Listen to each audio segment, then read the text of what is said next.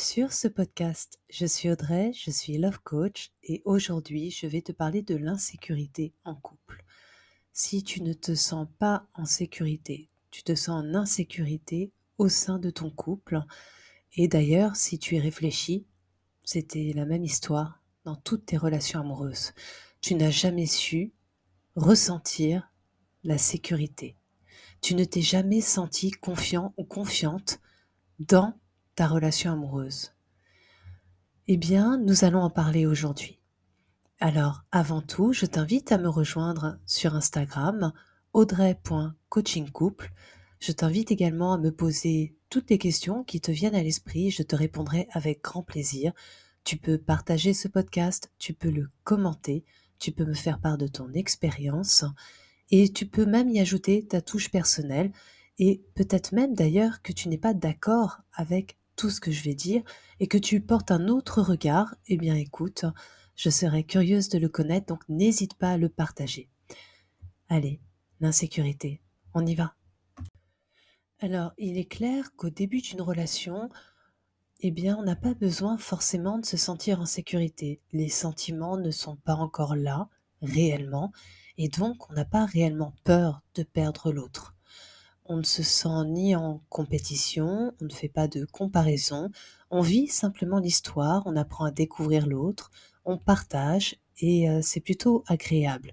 Et c'est vrai que durant cette période-là de la relation, qui est vraiment le tout début, eh bien, euh, l'insécurité n'a pas lieu d'être. Elle intervient à partir du moment où les sentiments rentrent en jeu, à partir du moment où on commence à aimer l'autre, à lui accorder de l'importance, à donner de la valeur à la relation. Et là, ce qui peut faire peur, eh bien, c'est d'être rejeté à un moment donné, ou abandonné, ou être trahi. En fait, le maître mot, c'est la trahison. Qu'on soit rejeté, abandonné, jugé, humilié, tout ce que l'on veut, le maître mot reste tout de même la trahison, peur d'être trahi. Et il y a différentes raisons à ça. Mais généralement, il s'agit d'un manque d'estime de soi, un manque de confiance en soi qui fait que l'on va ressentir cette peur et qu'on va se sentir en insécurité. Alors si je t'ai parlé de comparaison, par exemple, eh bien euh, là on peut parler peut-être de jalousie. On se dit mais après tout il y a tellement de personnes autour, pourquoi moi? Et là, ce qui implique peut-être un manque d'estime, peut-être qu'on estime ne pas être suffisant ou suffisante assez, et donc on va se comparer aux autres. Et là, on se dit, mais l'autre peut m'abandonner pour quelqu'un d'autre? Et la peur est là. Et le souci, c'est que euh, on entretient souvent cette, cette peur euh, parce qu'avec le temps, elle peut devenir même presque confortable aussi. C'est vraiment terrible à dire, mais c'est vrai. Ça, j'y viendrai un peu plus tard. Dans tous les cas, il est important de sortir de ce schéma de peur, d'insécurité, parce que il nous mène toujours vers des relations toxiques. Alors, c'est pas la relation même qui est toxique, c'est en fait euh, le rôle qu'on va lui donner. C'est la manière dont on vit la relation qui va devenir toxique. Les peurs euh, finissent bien souvent par prendre le dessus et plus les sentiments sont forts, plus elles sont là et moins on se sent en sécurité. Plus on est en insécurité. Mon partenaire ou ma partenaire, à un moment donné, va finir par me trahir. Et le pire dans tout ça, c'est qu'on finit même par créer cette situation. On l'attire à soi. Alors ce n'est pas de la magie, c'est simplement que euh, l'énergie que l'on va dégager ben, va, se faire, va, va être ressentie par son partenaire. Le partenaire ou la partenaire aura du mal à passer à côté. Ça, se ressent. Quelqu'un qui a peur, qui en manque de confiance, qui ne se sent pas en sécurité. Ça se ressent. Et puis même, votre comportement, euh, eh ben, aura aussi, euh, bah, changera. Votre comportement ne sera plus tout à fait le même. Et donc va donner une direction à la relation. Votre manière de répondre, d'agir, vos actions, vos paroles ne seront plus tout à fait les mêmes qu'au début de la relation où vous vous sentiez quelque part en sécurité ou du moins vous ne vous posiez pas la question. Et donc, le comportement et l'énergie que l'on dégage qui va être ressenti et perçu par l'autre va à un moment donné amener la situation que l'on craint plus que tout. Et va même nous donner raison. Quand ça arrive, lorsqu'on est enfin trahi, eh bien là on peut dire Ah, tu vois, je savais. Et donc on va se conforter dans cette idée. On va conforter, nourrir nos peurs. Et euh, tu vois, je passe du vous à nos.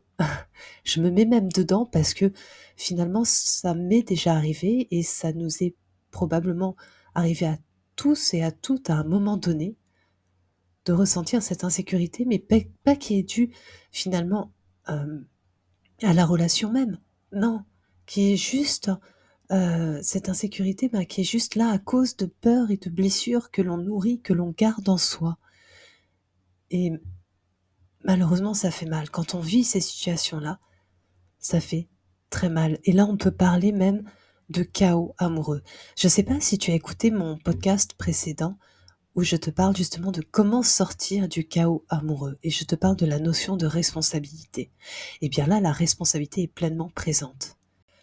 Alors, bien souvent, j'invite à un recadrage lorsque ça se produit, le temps de s'auto-analyser. Un recadrage dans les actions, dans les paroles et dans les pensées. Lorsque les peurs, à un moment donné, prennent le dessus et génèrent des émotions inconfortables, négatives, et que, euh, et que ça va influencer notre comportement vis-à-vis de l'autre, vis-à-vis de la relation, à ce moment-là, il faut se recadrer, se dire que ce n'est pas raisonnable, pas raisonné, que euh, finalement ce n'est que le reflet d'une peur, de quelque chose qui n'existe pas, qui n'a pas eu lieu et qui n'aura probablement jamais lieu. Se recadrer, pour revenir à soi ensuite et à l'essentiel même, c'est-à-dire à l'amour, au plaisir d'être avec l'autre, au plaisir de vivre des moments partagés, euh, revenir à l'essentiel. Pour ça, il faut avoir du discernement, savoir discerner le réel de l'imaginaire, ne pas faire d'interprétation, de supposition, et encore une fois, euh, dans mon podcast précédent, si je te parle de responsabilité, je te parle aussi de toutes ces pensées parasites qui peuvent venir. On se souvient de certaines choses pas agréables et euh, on se souvient de ce qui s'est produit dans une relation passée, de la manière dont on a été trahi, bousculé, malmené, et puis on va avoir peur que cela se répète. Et ces souvenirs reviennent et euh, génèrent des émotions comme de la colère, de la tristesse, de la mélancolie, à ce moment-là, se dire le passé. Et le passé, il n'existe plus. Ce n'est qu'un souvenir. Ça n'existe plus. Ma relation aujourd'hui, telle qu'elle est, avec la personne avec qui je vis cette relation, est tout autre. C'est une nouvelle page. Donc mon passé n'a rien à faire là. Alors certes, il y a des choses à en retirer, des choses à apprendre du passé. Mais il ne faut prendre que le bon. Le mauvais n'est qu'un poids de plus sur les épaules. Et il n'apporte rien de bon, finalement. Donc, ne retenir que le bon. Pour tout le reste, toutes ces pensées parasites, ces souvenirs, ils n'existent plus. C'est du vent. C'est du parasitage. Et de plus, cela nous invite à anticiper une situation qui n'existe même pas encore. L'avenir n'existe pas non plus. C'est du vent, c'est un mirage. Revenons à l'instant présent, à l'instant T.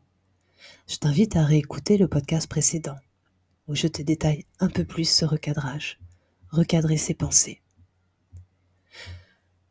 Je vais te proposer un exercice. Alors déjà, je vais te demander de revenir justement sur le passé, sur quelque chose qui n'existe plus, mais sur un de tes souvenirs. Un de tes souvenirs qui t'a mis dans une position délicate, dans une de tes relations amoureuses. Comment as-tu réagi? Qu'est-ce que tu as ressenti à ce moment-là? Qu'est-ce que tu en as retiré? Qu'est-ce que tu en as appris? Et reviens aujourd'hui à l'instant T. Où en es-tu? Qu'as-tu fait de ce que tu as appris? Et euh, que comptes-tu faire à l'avenir? Et quand je dis que comptes-tu faire, c'est qu'est-ce que tu souhaites pour toi pour l'avenir? Quels sont tes souhaits? On peut le tracer sur une frise chronologique. Généralement, euh, lorsque on vibre ses peurs, on va dégager une énergie négative que son partenaire ou sa partenaire va ressentir forcément. Et comme je disais, cela va également influencer ton comportement. On anticipe, donc, on est focus sur ce qui ne va pas, ce qui peut provoquer la fuite ou le conflit. On anticipe des peurs, c'est-à-dire on anticipe plutôt des situations, on crée ses propres peurs mais tout ça, dans le réel, là, sur Terre où nous sommes, ça n'existe pas. C'est juste dans l'imaginaire. Mais néanmoins, nourrir ses peurs, c'est aussi une manière de rester confort. Parce que on va se diriger vers ce que l'on connaît. On connaît ce que l'on craint. Si tu as peur de la trahison, tu connais la trahison. Tu sais quel goût ça a. Tu sais qu'est-ce que ça provoque en toi. Tu connais cette situation. Et il est donc peut-être bien plus confortable de vivre une situation que tu connais déjà plutôt que d'aller vers l'inconnu, vers quelque chose de plus lumineux que tu ne connais pas encore. Et donc peut-être que tu peux nourrir tes peurs. C'est peut-être plus confortable, mais c'est bien plus douloureux. Donc si tu veux sortir de ce schéma-là, il faut s'autoriser le temps d'un recadrage. Et euh, nourrir également l'estime de soi-même, la confiance en soi. Parce que finalement, se sentir en insécurité au sein de son couple, cela euh, implique un grand manque de confiance en soi, un grand manque d'estime pour soi. On pense les autres meilleurs, ou on pense n'être pas assez, ou pas suffisamment, on pense être suffisamment pour être trahi, rejeté, abandonné, mais pas suffisamment pour être juste aimé pour qui nous sommes. Parce que on estime ne pas avoir suffisamment de valeur. Et c'est peut-être sur ça qu'il faut mettre le doigt. C'est peut-être sur ça qu'il faut appuyer. Si je te propose de te décrire, si par écrit comme ça, si tu prenais une feuille et que tu te décrivais, qu'est-ce que tu aurais à dire sur toi? Je vais te donner trois clés, parce que tout ça c'est de la théorie. Je te parle de, peur, d'insécurité, je te parle de vivre la relation euh, de manière un peu bancale, ne pas, ne pas être à l'aise dans ses relations amoureuses et puis euh, finir par créer des conflits, ou par fuir, s'auto-saboter. Je te parle de, euh, de pensées parasites, du passé. Et puis je t'invite à te décrire. Parce que je te parle également d'estime de soi, de confiance en soi. Mais tout ça c'est bien beau, mais il faut aussi passer à l'action. Parce que c'est bien de comprendre une situation, de l'analyser. Mais s'il n'y a pas d'action derrière, ça ne sert à rien. Alors ce que je te propose, c'est juste trois choses à faire trois actions que tu vas faire aussi souvent que possible. Si tu peux le faire tous les jours, c'est parfait. Mais en tout cas, fais-le autant que possible. La première, c'est commence par t'observer, par te sublimer. Flatte-toi, flatte ton ego. Chaque matin, ne te laisse pas aller. Chaque matin, regarde-toi dans le miroir, prépare-toi, regarde tout ce qui est beau chez toi. Et je suis sûre que tu es une très belle personne. Regarde tout ce qui te plaît chez toi. Ça peut être tes cheveux, ça peut être tes hanches, ça peut être tes mains, ça peut être tes yeux. Regarde ce qui est beau chez toi. Flatte-toi, flatte ton égo. Et puis, veille à ta posture. Redresse-toi. Les épaules légèrement en arrière. Le menton légèrement relevé. Le dos bien droit les pieds ancrés dans le sol, et souris. Inspire par le nez et expire, respire. C'est hyper important. Et puis ensuite bouge, secoue tes mains, secoue tes jambes, saute sur place, fais un petit pas de footing. Tu vas voir que tu vas créer une émotion positive. Et ça, c'est tout à fait normal. C'est juste ton cerveau qui te répond. Et ça, on va en parler juste après. Les hormones du bonheur, peut-être que tu connais. Alors là, on va juste switcher d'émotion. C'est-à-dire que dès le matin, en s'observant, en se sublimant, en prenant garde à sa posture, eh bien déjà, tu prends de la hauteur. Et ça, par rapport à la posture, tu peux le faire à chaque fois que tu te sens mal, à chaque fois que tu ressens un malaise ou que tu as peur, que, que tu vis une situation pas confortable du tout, que tu es en mauvaise posture ou que tu crains quelque chose, eh bien redresse-toi, tes pieds ancrés dans le sol, tes épaules bien en arrière, ton dos est droit, le menton légèrement relevé, respire et souris. Le deuxième exercice, tiens un journal de gratitude ou des post-it si tu veux, ça n'a pas d'importance. Mais note les bonnes choses qui t'arrivent dans la journée ou que tu as pu observer dans la journée. Ça peut être un sourire, ça peut être euh, des oiseaux, ça peut être euh, un geste sympathique, ça peut être une rencontre, une parole, peu importe. Mais il arrive forcément dans la journée un moment où tu te sens bien, un moment où tu as observé quelque chose de plaisant. Note-le. Tiens un journal de gratitude. En fait, j'ai remarqué que les personnes qui étaient le plus en insécurité étaient aussi les plus ingrates. C'est sévère, c'est dur à dire, c'est euh, peut-être même un jugement d'ailleurs que je pose là-dessus. Mais soit. Euh, les plus ingrates dans le sens où les peurs prenant le dessus, eh ben on oublie de regarder ce qu'il y a de bon, ce qu'il y a de beau. Et donc c'est important de pouvoir y revenir.